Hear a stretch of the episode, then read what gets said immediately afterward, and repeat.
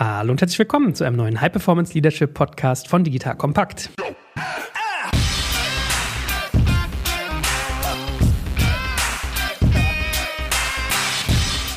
Mein Name ist Stefan Kaczmarek und heute geht es um ein richtig heißes Eisen, nämlich Female Leadership. Los geht's! So, wie schon angedroht, heute Female Leadership. Ganz interessantes Thema, ganz vielschichtig und auch ganz emotional beladen manchmal. Und ich habe einen spannenden Gast, wie immer in meiner Reihe, den guten Stefan Lammers. Hallo, lieber Stefan. Hallo, Joel. So, und jetzt reden zwei Männer, also wirklich hier zwei Individuen mit Geschlechtsteile befinden sich außen über Female Leadership. Das heißt, da muss man, glaube ich, einen kleinen Disclaimer vorweg schicken. Erstens, also ich entschuldige mich schon mal hier vorauseilender Gehorsam, ja, für alles, was bei mir macho-mäßig, sexistisch, diskriminierend, was weiß ich, rüberkommt. Ich ertappe mich dabei. Ich bin ja nicht Zielgruppe Anführungsstrichen. Ich habe gemerkt, es ist wirklich die Lebenswelt, die die Wahrnehmung prägt. Und bei mir ist es halt so, ich habe, glaube ich, ganz viele Erfahrungen und Beobachtungen, die Frauen vielleicht im Berufsleben gemacht haben, nicht machen können, naheliegenderweise. Und hoffe, niemandem auf den Schlips zu treten, wenn meine Wahrnehmung der Dinge dann vielleicht manchmal anders ist und vielleicht auch manchmal, ich mache gerne mal ein bisschen Humor, ja. Also vielleicht liegt man auch nicht jedes Wort auf die Goldwaage. So, erster Disclaimer.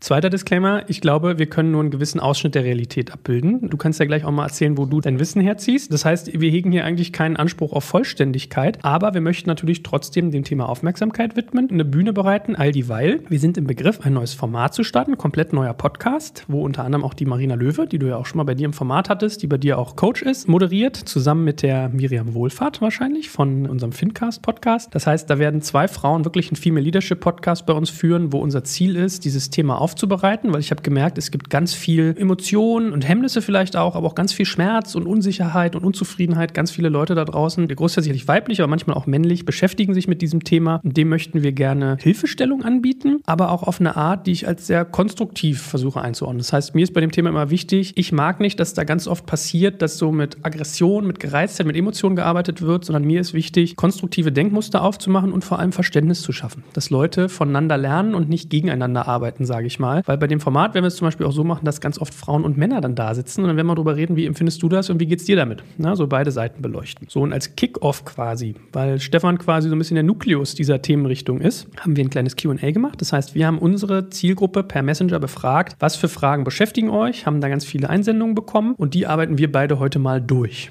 So, das heißt, was man also heute mitnimmt, ich gebe ja am Anfang mal gerne Input, was die Leute lernen können, ist, was dieses Thema Female Leadership eigentlich umfasst. Wie unterscheidet es sich von Male Leadership, wenn es überhaupt einen Unterschied gibt? Wahrscheinlich schon. So viel sei mal vorweggenommen. Wie kann ich mich als Frau behaupten in einer Männerorganisation? Wie kann ich vielleicht auch schaffen, kam auch auf das Thema, dass wenn ich mich für was engagiere als Frau, ich irgendwie nicht als zicke oder emotional dargestellt werde. Das heißt, wir wollen ganz viele Strategien, Taktiken irgendwie mitgeben, was bisher so in der Praxis in unserer Wahrnehmung passiert ist. Du ziehst schon das Gesicht, ja? Habe ich jetzt zu viel versprochen? Ich bin gespannt, was wir alles leisten können an dieser Ecke. Das sind hehre Ansprüche. Ich möchte an der Stelle auch einfach nochmal sagen, das Thema ist mega vielschichtig. Wir machen hier wirklich nur eine Seite davon auf. Dass wir hier zu diesem Thema zusammensetzen, hat was damit zu tun, dass wir es für wichtig halten, dass Frauen Führungsrollen übernehmen und dass Frauen gründen, mutig sind, diese Schritte zu gehen. Deswegen ist es uns auch ein Anliegen, uns speziell damit zu beschäftigen, weil wir glauben, das könnte einfach noch viel, viel mehr sein. Und da gibt es vielleicht die ein oder andere Strategie, Vorgehensweise, die man nutzen kann. Und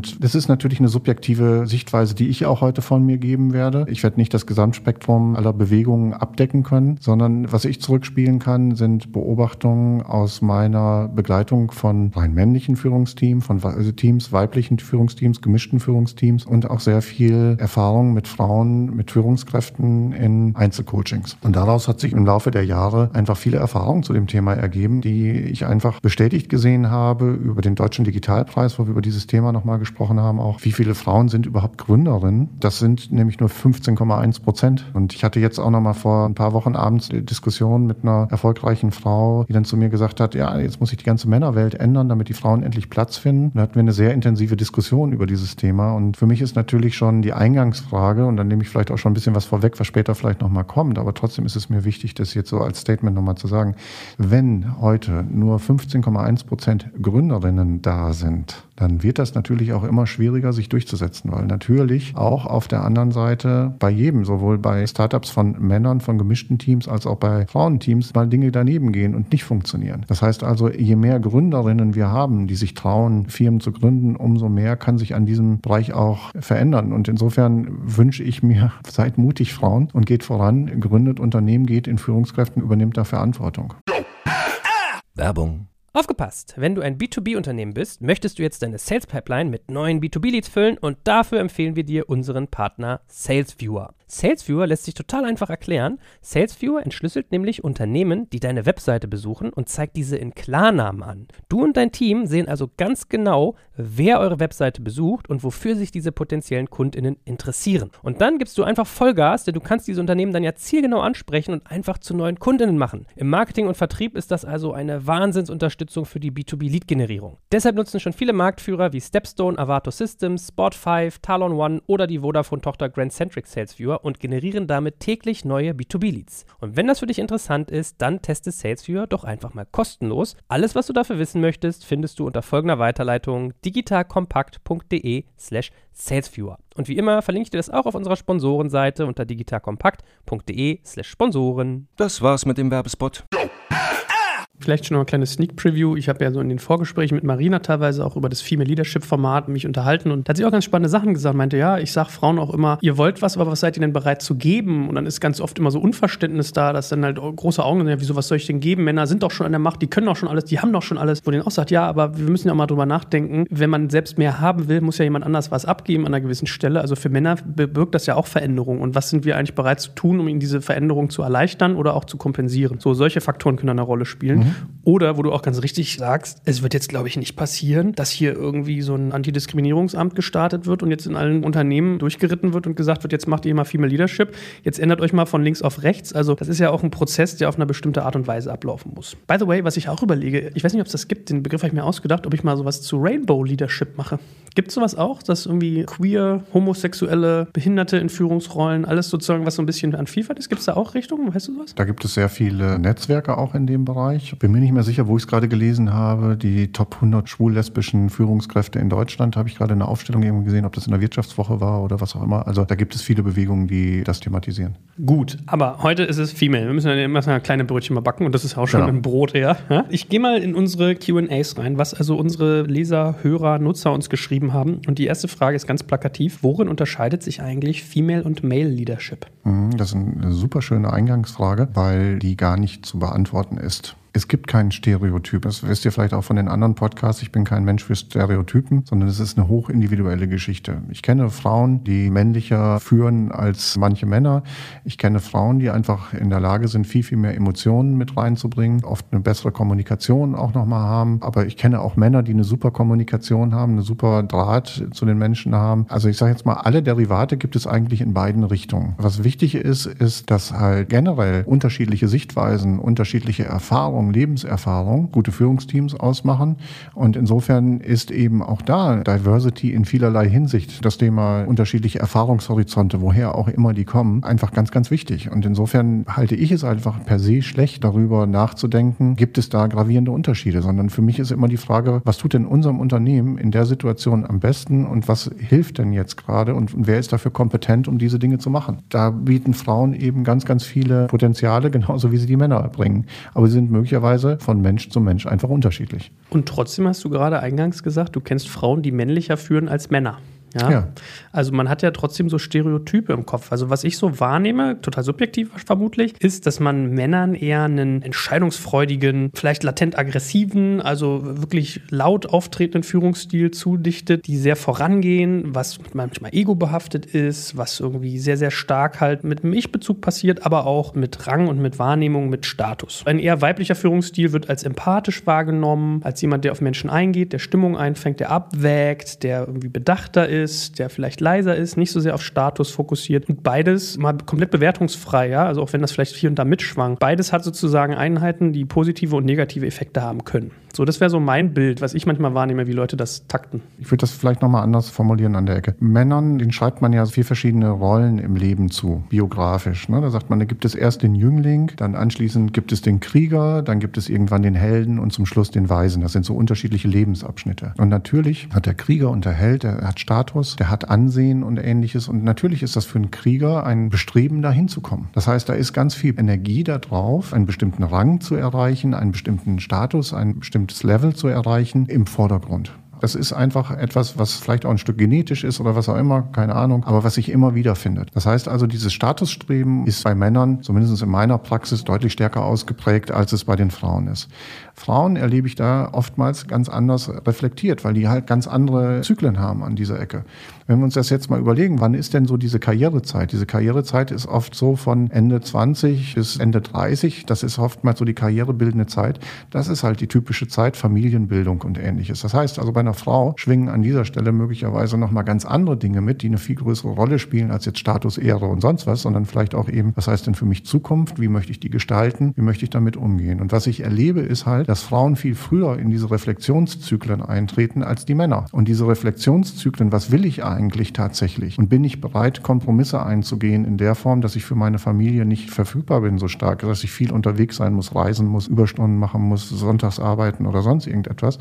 Diese Reflexionszeit, die fängt bei einer Frau viel, viel früher an als bei einem Mann. Die habe ich dann teilweise, wenn sie Mitte 40 bis Mitte 50 unterwegs sind, bei mir im Coaching, dass die dann sagen, ja, ich bin irgendwie immer diesem Status hinterhergelaufen und so weiter. Ich habe meine Familie irgendwie dabei verloren und ähnliches. Und irgendwie muss ich jetzt nochmal, oftmals beschrieben ja auch so mit Midlife Crisis oder was auch immer, irgendwie muss ich nochmal drüber nachdenken, was ist der Sinn in meinem Leben. Das heißt, das erfolgt möglicherweise später, aber bis dahin sind die Karrieren schon gemacht. Und das ist ein unterschiedlicher Zyklus, der einfach da ist, den man im Auge haben muss. Und wenn ich Frauen im Coaching habe, wo ich sage, von meiner Sicht, von dem, was ich höre, ein Top-Potenzial, um richtig durchzustarten, um möglicherweise auch tatsächlich mal die Vorstandsebene zu erreichen oder zumindest eine Ebene drunter, wo bei Frauen, sage ich jetzt mal, in der Reflexion eine viel, viel höhere Abbruchquote ist, dass sie sagen, ich weiß, dass ich das kann, das reicht mir, aber die Preise, die dafür zu zahlen sind, möglicherweise Erwartungen, die an die Rolle gestellt werden, was das für meine Familie bedeutet und so weiter, die will ich nicht eingehen. Und insofern ist die Abbruchquote, diesen Schritt zu gehen und diesen Mut zu haben, jetzt nach vorne zu gehen und auch was zu riskieren, die ist bei Frauen einfach höher als bei Männern ist in dieser Situation. Und da kommt es eben später, wo dann die Reflexion einsetzt, okay, wie kann ich mein Leben jetzt nochmal anders gestalten? Also will ich jetzt tatsächlich auf den Vorstand? Ja, nein.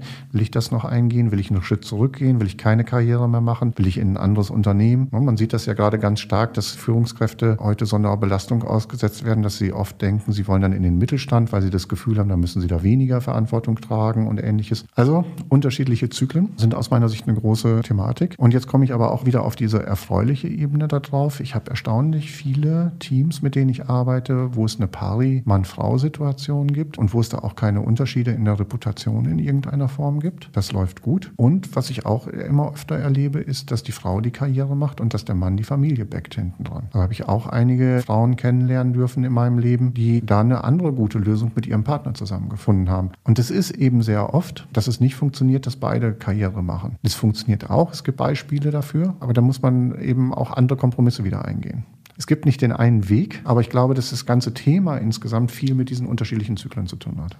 Und wenn ich das jetzt im Hinterkopf habe, wie kann ich dann als Frau eine Karriereplanung vorantreiben? Weil es gibt ja Dinge, die sind unabdinglich. Wenn ich sage, ich möchte Kinder haben, dann ist es, wenn man jetzt nicht gerade wie bei Arnold Schwarzenegger Junior als Mann mittlerweile Frau, Kinder kriegen könnte, ist es einfach so, die sind neun bis zehn Monate aus dem Game genommen. Im schlimmsten Fall, wenn die Schwangerschaft bei ihnen anstrengend ist. Die müssen eine Pampelmuse aus ihrer Vagina schieben oder aufgeschnitten werden, haben hinterher irgendwie eine, ich habe es ja erlebt, also ich sage das ganz wertschätzend anerkennt, eine Phase, wo man sich wirklich wieder rekonvaleszieren muss. Ja, also es ist ist anstrengend, wieder auf Level zu kommen. Stillen, Hormone, also da passiert ganz, ganz viel mit dem Körper. Es ist ganz krass. Das heißt, wenn ich Kinder haben möchte, ist das so ein Einschnitt, den ich in meiner Biologie quasi vornehmen muss. Dann haben wir den zweiten Faktor, was du gesagt hast, wenn die Kinder da sind, was tue ich? Wie sieht dann mein Lebensmodell aus? Ja, das heißt, da kann ich mich mit meinem Mann einigen oder kann irgendwie nach einem Zwischenweg suchen. Aber wie sieht denn Karriereplanung für eine Frau aus, wenn ich eigentlich weiß, das Zeitfenster für Kinder kriegen ist X, die Aufwände, die damit verbunden sind, wie ich sie gerade mal nur so grob umrissen habe, ist Y und vielleicht will ich das mal zwei oder mal drei haben, dann ist ja gar nicht so richtig gut möglich, das so am Reißbrett zu planen und in adäquater Weise zu machen wie ein Mann, unfairerweise. Naja, Führungsentwicklung und Karriereentwicklung ist ja auch nicht nur Reißbrett, das hat ja auch viel mit Chancen in manchen Momenten zu tun, die man hat. Ich kann es nicht sagen, habe ich nicht wissenschaftlich untersucht, habe ich jetzt auch keine Daten für, aber wenn wir uns das mal angucken, erlebe ich das schon, dass karrierebewusste Frauen oftmals eben später ihre Kinder kriegen, dieser Zyklus da ist, erst die Karriere machen und dann ein bestimmtes Level erreicht haben und dann die Kinder bekommen. Also da gibt es ganz, ganz unterschiedliche unterschiedliche Modelle. Und das ist eben auch wieder individuell, wie man das mit der Familie, mit dem Partner ausmachen kann. Du bist ja tief in solchen Organisationen verhaftet. Was ist denn sonst, wenn man einen zweiten Frühling erleben möchte? Ist es in Unternehmen, die einen Vorstand haben, einen Aufsichtsrat, die also wirklich Hierarchieebenen haben, Gehaltsbänder ohne weiteres möglich, auch, sagen wir mal, wenn ich jetzt sage, ich will Mitte 30 oder Anfang 40 quasi die Karriereleiter erst erklimmen, weil ich mich erst auf die Familie konzentriert habe, ist das schwieriger, wenn ich das tue oder macht es gar nicht so einen Unterschied?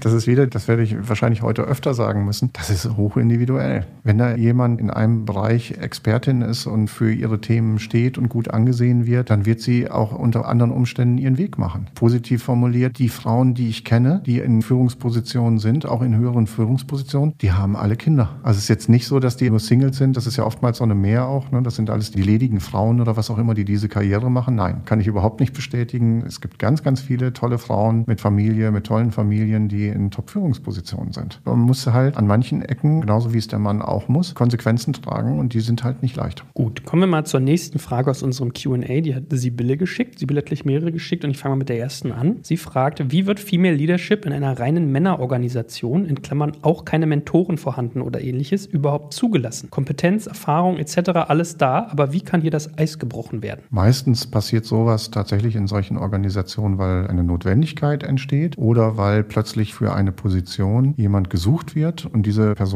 hat bestimmte Qualitäten als Frau und damit dringt sie sozusagen in diese Männerdomäne erstmalig ein. Man muss sich das einfach immer so vorstellen. Es ist ja immer dieser Grundsatz, gleich und gleich gesellt sich gern. Das heißt also, wir haben Clubs, Vereine, ich glaube in Deutschland gibt es 700.000 Vereine oder sowas alleine. Ne? Also es ist eine Riesenmasse an Vereinen, die es gibt. Da treffen sich Menschen, die sind gleichgesinnt. Die haben gleiche Interessen, die ticken vielleicht auch gleich, die haben gleich ähnliche, gleiche Rituale. Und so muss man sich das immer vorstellen. Und natürlich ist es so, ein beispielsweise ein Team oder eine Organisation gelernt hat, wir sind eine männliche Organisation, dann gibt es auch bestimmte Rituale, es gibt eine bestimmte Kommunikation und ähnliches. Und jetzt ist erstmal die Frage, habe ich denn diese Bereitschaft, jetzt auf einmal durchlässig zu werden und jemanden damit reinzulassen, der möglicherweise anders ist? Und das ist eben in der Regel nicht so, dass die jetzt Hurra schreien. Macht ihr in eurem Freundeskreis auch nicht, vermute ich, dass ihr jetzt auf einmal, da kommt einer vorbei, der ist total anders als ihr, der will ganz andere Sachen machen, der spricht ganz anders, dass ihr jetzt auf einmal alle Hurra schreit, dass der dabei ist. Sondern da müsst ihr euch erstmal aneinander gewöhnen. Da müsst ihr euch fragen, was macht es denn für einen Sinn, dass diese Person dazukommt? Und das ist jetzt ganz wertneutral, ob das ein Mann oder eine Frau ist. Insofern ist das eben für diese Systeme, die da zusammenstehen, das jetzt ein männliches System ist und es ist genau das gleiche wie ein Frauensystem, was zusammensteht, ist es erstmal ungewöhnlich und es muss einen guten Grund dafür geben, dass man sich öffnet, um jemand anderes mit anderen Qualitäten, mit anderen Ansichten, was auch immer möglicherweise, mit reinlässt. Da passt ja die dritte Frage, auch von die Sibylle, die fragt, kann eine Frau wirklich nur erfolgreich im Job sein, wenn sie die Denkmuster der Männer übernimmt, wie sehr oft in Fachliteratur beschrieben? Jein, würde ich jetzt sagen. Ich glaube, dass es ganz, ganz andere Muster gibt, die Erfolg sind. Auch da ist wieder die Frage des Kontextes, aber die erfolgreich sein können. Und jetzt kommt das große, in dem Fall ganz bewusst gesetzte Aber. Ich habe ja gerade schon mal gesagt, es gibt Systeme, die bestimmte Spielregeln haben. Wenn ich tatsächlich vorhabe, und wo auch immer das ist, in so ein System reinzukommen, um das mal ganz wertneutral zu sagen, wir bleiben bei dieser Freundeskiste. Also du hast fünf tolle Freunde, ihr versteht euch super, da kommt jetzt jemand, der ist neu, der ist total anders und der möchte da jetzt irgendwie rein bei euch und möchte gerne mit euch zusammen auf einmal, dass ihr nicht mehr fünf, sondern dass ihr sechs seid. Also macht er das jetzt damit, dass er die Unterschiedlichkeit rausstellt und überall sagt, ich kann übrigens das, was ihr nicht könnt, ich kann das, ich habe eine andere Vorgehensweise als ihr oder sonst irgendetwas? Oder geht die Person möglicherweise vor, dass sie fragt, wo habe ich denn Anknüpfungspunkte? Wo bin ich denn nah dran an euch? Und ich versuche erstmal die Brücken zu bauen, versuche Anschluss zu gewinnen. Und das nennt man Anschlussfähigkeit letztendlich an diese Gruppe.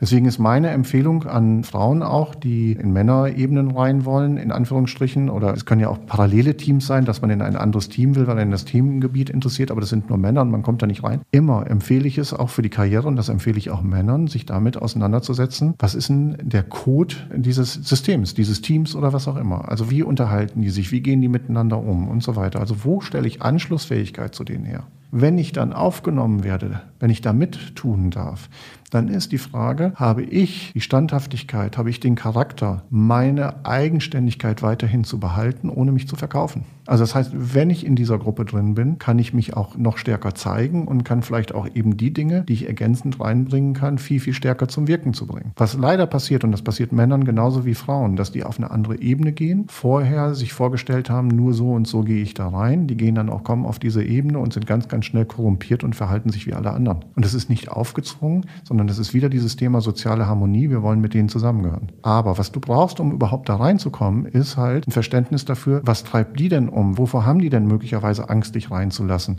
Was sind denn Anknüpfungspunkte, wo ich mir Verbündete schaffen kann, Barrieren niederreißen kann und so weiter, um in den Kontakt mit den Leuten zu kommen? Und dann kann ich anfangen, Themen zu verändern und mich einzubringen. Also wenn wir quasi nochmal aufgreifen, was du ein bisschen weiter am Anfang gesagt hattest, dass du ganz oft Coaches hast, die weiblich sind und sagen, ich weiß, ich könnte das, aber ich möchte irgendwie die Kosten nicht tragen und mir gefällt nicht, zu was ich da werde, ist sozusagen die Botschaft an sie eher, Anknüpfungspunkte suchen, um in diese Gefüge zu kommen und dann Eigenverantwortung übernehmen, treu sein, sich selbst, die zu verändern. Das ist nicht ganz richtig, sondern wenn sie sich entschieden haben, dass sie das nicht wollen, sollen sie es auch nicht machen. Ich glaube, das ist das Schlimmste und das ist ja auch das, was ich eben über die Männer beschrieben habe, dass sie oft festgestellt haben, dass sie sich auf irgendetwas eingelassen haben, weil sie zu dem Zeitpunkt nur Status und Ehre gefolgt sind, was sie in Wirklichkeit gar nicht wollten, weil es vielleicht andere von denen erwartet haben oder was auch immer. Oder sie selbst stolz drauf waren, auf die Anerkennung. Wenn ich das nicht will, dann sollte ich es nicht tun, weil dann werde ich unglücklich irgendwann. Ich sollte es ehrlich prüfen, ob das jetzt ein Stück weit Schiss ist oder ist es etwas, wo ich wirklich sage, das will ich nicht. Diesen Schiss davor, den nächsten Schritt zu gehen, das kann man überwinden. Aber wenn man sagt für sich, nein, ich habe die klare Entscheidung getroffen, das ist nicht die richtige Ebene für mich und das ist egal, ob Mann oder Frau, dann sollte ich da nicht hingehen. Gut, Mani fragt, das ist ein sehr spannendes Thema. Warum gibt es immer noch diesen Gap, dass mehr Männer in relevanten Positionen sind? Und wie schaffe ich es als Frau ebenso ernst genommen zu werden, ohne mich zu verbiegen? Das ist immer eine Frage der Rolle, die da gefordert wird. Also welchem Unternehmen bin ich unterwegs und wie wird diese Rolle jetzt erstmal interpretiert? Und das ist generell auch wieder erstmal eine Frage an Führung. Führung erwartet von mir bestimmte Voraussetzungen, wie ich mich verhalte verhalten soll. Bestenfalls passe ich mit dem, so wie ich bin, da auf diese Rolle perfekt drauf wir müssen uns alle in Führungspositionen ein Stück weit verbiegen, weil wir passen nicht immer alle perfekt drauf. Und wenn ich die Rolle einnehme einer Führungskraft in einem Job, dann ist das das, was von mir gefordert wird. Deswegen bin ich ja immer am Hadern mit diesem Thema authentische Führungskraft. Was ist denn authentische Führungskraft? Ist das derjenige, der einfach so sagen kann, ich bin so wie ich bin und ich mache das jetzt nach meinem Gutdünken und alles ist okay? Oder ist das etwas, es gibt eine Rollenanforderung, die erwartet wird, die muss ich erfüllen und bestenfalls bin ich das als Person. Um es klar zu sagen, muss mir Gedanken machen, wo sind denn die Felder, wo ich mit dem, was ich mitbringen will, wozu ich bereit bin, was zu mir passt. Ist das auch eine Führungsrolle oder ist das keine Führungsrolle? Eine Führungsrolle in dem Unternehmen oder in einem anderen Unternehmen? Passt für mich vielleicht gar keine Führungsrolle. Und das ist wieder geschlechterneutral an dieser Ecke, diese Fragen sich zu stellen. Ich kenne so viele Frauen, die so ernst genommen werden in Führungspositionen, ohne dieses Männerding spielen zu müssen ohne besonders hart sein zu müssen oder was auch immer. Es geht darum, letztendlich mit dem anderen in Kontakt zu sein und sich diesen Respekt auch zu erwerben. Auf der anderen Seite, dass man für etwas steht und dass die anderen einem zuschreiben, wenn du mit in dieses Team kommst oder wenn du auf diese Ebene kommst, dann versprechen wir uns davon, dass etwas besser wird, als es vorher gewesen ist. Und der erste Teil von Manis Frage, warum irgendwie deutlich mehr Männer in relevanten Positionen sind, hast du da für dich schon eine Antwort gefunden?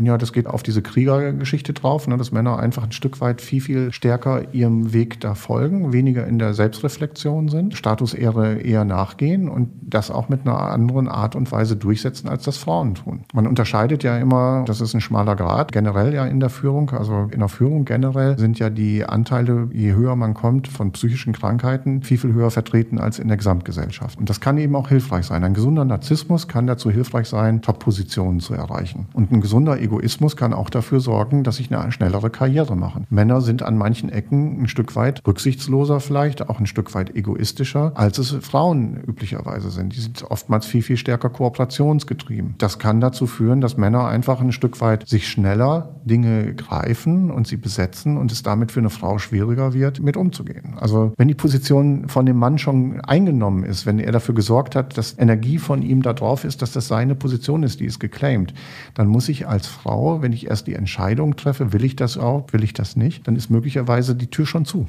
Deswegen ist Selbstreflexion einfach so wichtig als Frau auch. Was will ich wirklich? Was habe ich für eine Bereitschaft dafür auch zu geben, um da reinzukommen? Und das ist für mich nicht nur, dass ich da brutaler sein muss oder mehr Ellenbogen haben muss, sondern es ist auch dieses Thema, rechtzeitig dafür gesorgt zu haben, dass klar ist, dass ich dafür bereit bin, diese Position zu übernehmen. In diesem Selbstmarketing sich rechtzeitig darum zu kümmern, dass alle anderen darüber Bescheid wissen, das Thema Netzwerke zu bilden und so weiter, um die zu informieren, unterstützt mich, dass ich in diese Position reinkomme und ähnliches. Da sind Männer einfach in der Regel viel, viel stärker, als Frauen es sind. Und das ist an der Stelle auch ganz klar der Aufruf an die Frauen, sich da zu unterstützen. Und bitte denkt in der Form nicht nur an eure Frauennetzwerke. Ich finde das toll, dass es die gibt. Aber wer sind die Entscheider? Und wer beeinflusst das? Und baut eure Netzwerke auf. Das ist egal, ob es Frauen sind oder Männer. Es geht darum, die Entscheider ausfindig zu machen, die über Promotion entscheiden und zu gucken, wie kann man die Dinge beeinflussen, dass man da Unterstützung bekommt. Ja, ich habe manchmal so ein bisschen das Gefühl, dass das oft in so Separation geht. Dass so Frauennetzwerke, ich bin ja da nicht dabei und deswegen ist es, glaube ich, auch eine oberflächliche Meinung, die ich da habe. Aber was ich so mitbekommen habe, ist, dass, also es hat mir auch eine Frau im Vorfeld zu unserem Leadership-Format, also Female Leadership, erzählt, dass Frauen sich gerne zusammenraffen, in Gruppen sich ihr Leid klagen und sie meinte auch dann, ja, dann müssen wir einfach mal hingehen und sagen, jetzt müssen wir was tun. Und es ja. ist nicht so, sich im stillen Kämmerlein untereinander auszutauschen. Absolut, absolut. Diese Barrieren müssen überwunden werden. Und ich kenne auch wirklich viele Männerteams, die sagen, uns würde eine Frau gut tun und die da auch händeringend nachsuchen und sie finden keine, die die Verantwortung übernehmen will.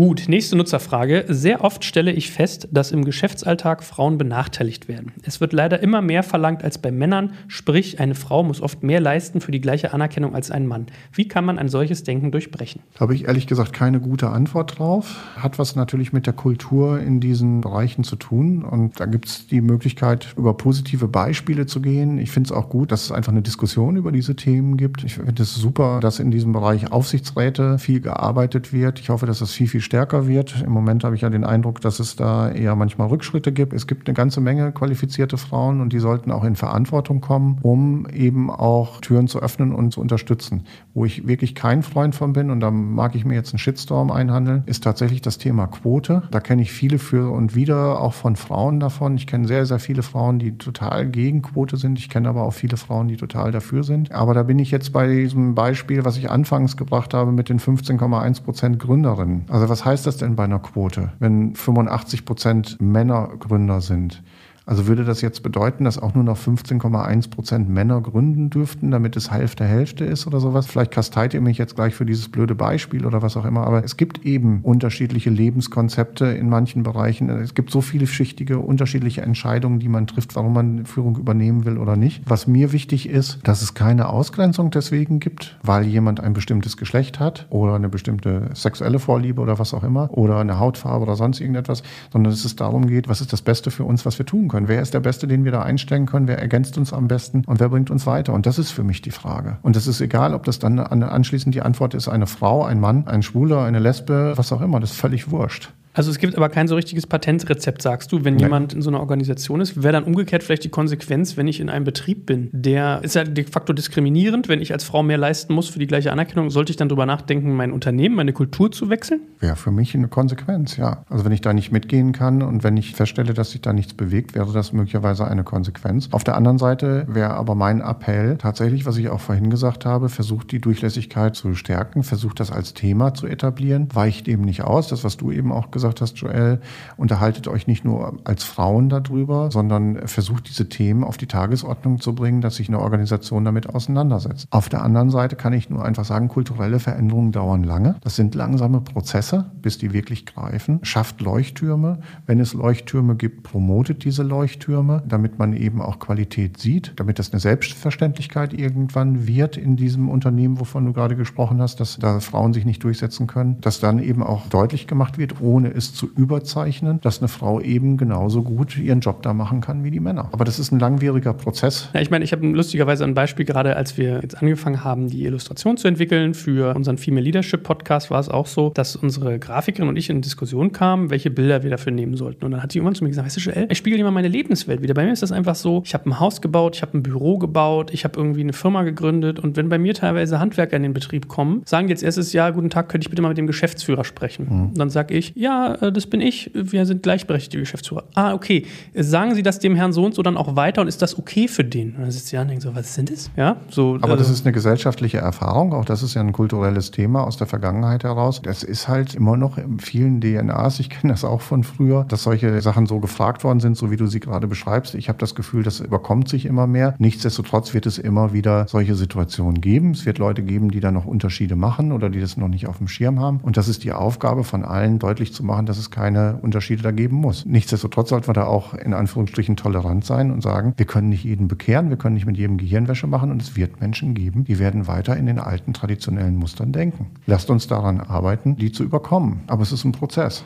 Ich meine, da gibt es auch so ein Beispiel, gab mal ein Interview mit Morgan Freeman, der gefragt wurde, was macht es mit Ihnen, wenn Sie jemanden Nigger nennt? Dann hat er gesagt, das macht mir nichts. Was soll, warum soll das was mit mir machen? Ja, weil es ein Schimpfwort ist, weil es Rassismus ist und Diskriminieren, hat er gesagt. Ja, aber es ist ja nicht mein Problem, wenn jemand anderes rassistisch ist. Also dann hat ja viel mehr derjenige, der dieses Wort sagt, ein Problem. Warum soll ich das zu meinem machen? Und mir kam so ein bisschen der Gedanke, als ich in dieser Debatte da war, dass ich halt manchmal erstaune. Ich habe das Gefühl, da ist ganz viel Unsicherheit im Spiel und ganz viel Frust, mhm. weil äh, sie fingen dann auch an, mir zu sagen, ja, das ist selbst bei der IHK. Überleg mal, mein Nachname beginnt mit K, der meines Partners mit S und trotzdem wird er zuerst im Brief genannt, wo ich dachte, wow, auf sowas hätte ich gar nicht geachtet. Ja, also da frage ich mich, ob das auch manchmal so selektive Wahrnehmung ist und dass man sich da sehr emotionalisiert, ob das dann immer förderlich ist. Geht dir das auch so, dass du das beobachtest, dass da oft so die Emotionen dann manchmal der Wegbereiter ist? Ich meine, das ist ja generell ein Thema, was wir heute immer mehr haben, auch durch die sozialen Medien. Wir sind immer mehr in einem Empörungs- und Stimmungsmodus, wo Dinge von uns gegeben werden und das finde ich in der ganzen Diskussion echt wenig hilfreich. Ich glaube, hier geht es um viel zu ernsthafte Dinge, um die einfach nur mit Geschrei überbordenden Emotionen zu beschreiben, sondern es geht darum, dass man hier eine Arbeit leistet, dass man weiß, es ist eine Kulturveränderung, braucht es Energie für, da braucht es Zeit für. Das wird immer wieder während des Nachbohren sein und Nachhalten sein und immer wieder offen machen, was das da für Chancen gibt, dafür zu werben, dafür zu sorgen, die Bedeutung hochzuhalten, was wie Frauen ergänzen können. Und ich kenne so viele tolle Beispiele, wo Frauen Firmen am Leben erhalten oder einen tollen Job da machen. Und ich bin echt froh, so viele tolle weibliche Führungskräfte kennengelernt zu haben, die die Unternehmen inspirieren. Und das muss man, glaube ich, viel mehr positiv rausstellen, um auch neugierig zu machen. Und auch die, die sich heute vielleicht auch noch nicht trauen, Frauen einzustellen, weil sie Angst davor haben, was sich für sie verändert in so einem System, da Lust drauf zu machen, dass sie Frauen mit aufnehmen in diese Teams und dass sie die durchlässig machen, diese Teams, dass man da einfach viel, viel mehr erreichen kann.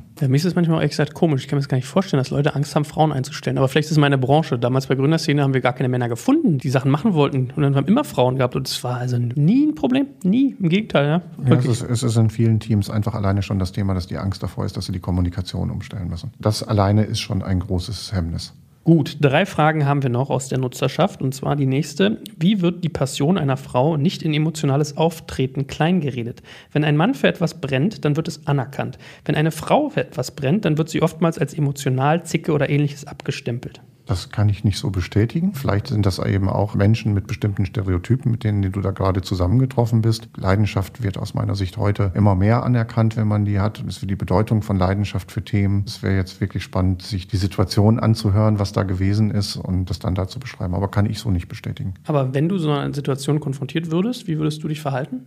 Ich finde das großartig, wenn jemand für etwas brennt und da auch die Emotionen mitbringt und die Leidenschaft mitbringt. Ja, aber wenn du dich als Frau sozusagen herabgesetzt fühlst, dass deine Emotionen für ein Thema, deine Begeisterung, dass es eine Abwertung erfährt, dass es als Zickentum oder als auch die Trine wieder, mit der kochen wieder die Emotionen über, hat die wieder ihre Erdbeerwoche. Also wenn die so einen Schlag ins Gesicht kriegt, wie würdest du mit sowas umgehen? Ich würde es thematisieren und würde über das Thema Respekt und Wertschätzung, das hat aber nichts mit dem Thema Mann-Frau für mich zu tun, sondern wie gehen wir hier miteinander um? Und was sind unsere Werte? Und dann muss ich mich am Ende auch wieder fragen, ist das das richtige Umfeld. Aber erstmal würde ich versuchen, das Umfeld zu beeinflussen. Und vielleicht ist da einer einfach aus dem Lameng in irgendeiner Form unterwegs gewesen. Und wenn er ein tolles Feedback da zurückkriegt, ohne, sage ich jetzt mal, Empörung oder was auch immer, dann ist er einfach vielleicht getroffen, entschuldigt sich dafür und hat was gelernt und kann das nächste Mal anders damit umgehen. So, unsere vorletzte Frage geht ein bisschen in die Richtung, die wir schon mal angesprochen haben heute mit den Zyklen. Und zwar heißt hier die Frage, mich würde interessieren, wie Führen in Teilzeitmodellen in der Praxis geht. Ob Frauen in Führungspositionen das Gefühl haben, sie müssten auf der gleichen Stufe wie Männer trotzdem mehr leisten und genauso anerkannt zu werden.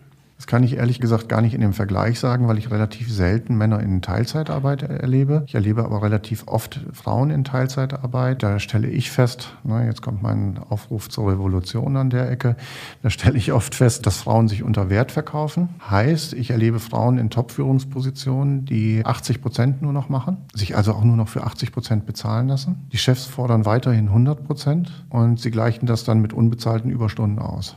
Das wird, glaube ich, kein Mann machen da würde ich mich fragen, ob ich das zulassen würde oder nicht. Also dieses Setting zu Anfang klar klären, was ist die Erwartungshaltung und 80 Prozent sind 80 Prozent und nicht 80 Prozent plus Überstunden und die Firma freut sich, dass ich hier 100 Prozent kriege für 80 Prozent der Zahlung. Da wünsche ich echt den Frauen mehr Durchsetzungskraft, mehr Klarheit, um das durchzusetzen. Ja, aber es ist lustig, ich habe genau so ein Thema gerade auch im Bekanntenkreis, die hat irgendwie Zwillinge, arbeitet nur 30 Stunden und die sagt mir immer wieder, ja, das ist schon anstrengend, weil ich arbeite 30 Stunden, aber die Arbeit ist wie 40 Stunden da und dann fragt man sich, wo soll ich mir 10 Stunden herschneiden? Dann ist es ist total der Stress und so weiter. Also es scheint viele, glaube ich, zu beschäftigen, dieser Faktor. Ja klar, beschäftigt das viele. Es ist ja eben auch so, das ist ja eine große Diskussion, wie geht man mit Überstunden in Startups um? Ja, das kommt darauf an. Es gibt halt bestimmte Phasen im Leben, da erwartet man von den Mitarbeitern vielleicht möglicherweise mehr, aber ich kann nicht auf Dauer meine Geschäftskalkulation darauf aufbauen, dass meine Mitarbeiter 25 Prozent mehr arbeiten, als sie bezahlt werden. So funktioniert das Geschäft nicht, dann stimmt das Geschäftsmodell nicht. Da muss ich mich auch als Gründer mal ehrlich hinterfragen. Dass es Aufbauphasen gibt, wo man mal alle anpacken muss und wo man mal über die Grenze geht, das ist völlig in Ordnung. Aber es kann keine Lebensbasis sein, dass wir auf einmal wie dem Anfang des 20. Jahrhunderts, alle arbeiten wieder 69 Stunden, aber sie kriegen tatsächlich nur noch 35 bezahlt. Wo leben wir denn? Startups heißt nicht, die ganzen Sozialdinge, die wir uns erarbeitet haben, auf einmal für die Jugend aufzugeben, also oder für die jungen Leute. Da muss sich aber auch jeder Einzelne mal hinterfragen, was er mit sich machen lässt. Gut, letzte Frage. Hier geht es um Events. Bei unserer Marketing Underground, das ist ein Marketing-Event, wird bemängelt, warum es so wenig Speakerinnen gibt. Bei der Campex, ist ein anderes Event, was derjenige macht, der Marco, den hatten wir auch schon mal hier, verbessert sich die Lage zunehmend. Die Frage wäre, ob es typisch männlich ist, die Rampensau zu spielen und vom Unternehmen auf die Bühne geschickt zu werden und wie Frau die Situation verbessern kann. Das hat viel mit Prägung zu tun. Ne? Ich sehe das gerade bei unserem Sohn. Unser Sohn würde ich so bezeichnen, der liebt es, vor anderen Leuten zu stehen, zu präsentieren. Der macht Nachrichten, er spielt ja nach und so weiter vor anderen Leuten. Sobald andere Leute da sind, will der einen Film zeigen und will erklären, was da alles drin vorkommt und so. Also der liebt es, als Sechsjähriger total auf der Bühne zu stehen. Das kann ich aber einem Mädchen auch beibringen, in Anführungsstrichen. Das ist einer der Leidenschaften, die ich ja auch eben mit Steffi zusammen habe. Wir machen ja viel dieses Vorbereiten, Executive Presence, Auftritte vorzubereiten. Und da haben wir eben auch gerade das Thema Frauen, dass wir die auch oft vorbereiten für solche Themen. Da merken wir schon auch in der Zusammenarbeit mit Frauen oder Männern, dass da ganz, ganz oft eine ganz andere Normalität da ist, über Grenzen hinwegzugehen, sich zu präsentieren, sich zu zeigen als es bei einer Frau ist. Es ist immer sehr differenziert. Ich habe letztens eine Frau im Coaching gehabt und mit der haben Steffi und ich auch in einer Präsentation gearbeitet. Die war einfach so hammer, die war so präsent in dieser Präsentation, wo ich gesagt habe, das ist unglaublich. Die hat sich angeknipst, die war auf einmal da. Das geht auch. Und da würde ich sagen, da hat die ganz, ganz viele Männer, wenn ich die im Vergleich sehen würde, mit in den Sack gesteckt. Aber nochmal zum zweiten Teil der Frage. Wenn ich jetzt eine Frau bin und die Pubertät liegt schon hinter mir, also die kindliche Prägung des Kindes schon in den Boden gefallen, in Anführungsstrichen, was kann ich da tun, um die Arbeiten. Situation... Also genau das, was ich gerade beschrieben habe. Sucht euch einen Coach, sucht euch jemanden, der sich mit diesem Thema Executive Presence und so weiter aussieht.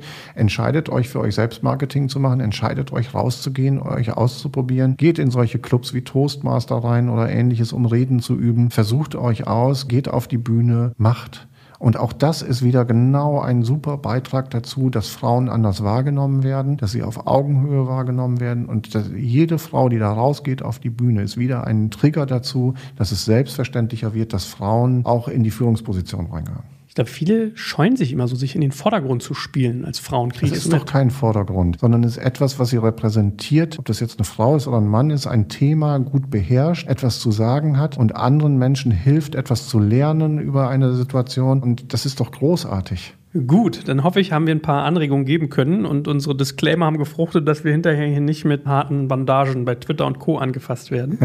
ja, ich glaube, wir haben uns groß bemüht, um Diplomatie, aber auch mal klare Worte zu finden. Und es hat mir viel Spaß gemacht mit dir. Danke. Und ich freue mich sowohl auf dann das ausgekoppelte Format als auch die nächste Session mit dir. Sehr gerne. Bis dann. Ciao.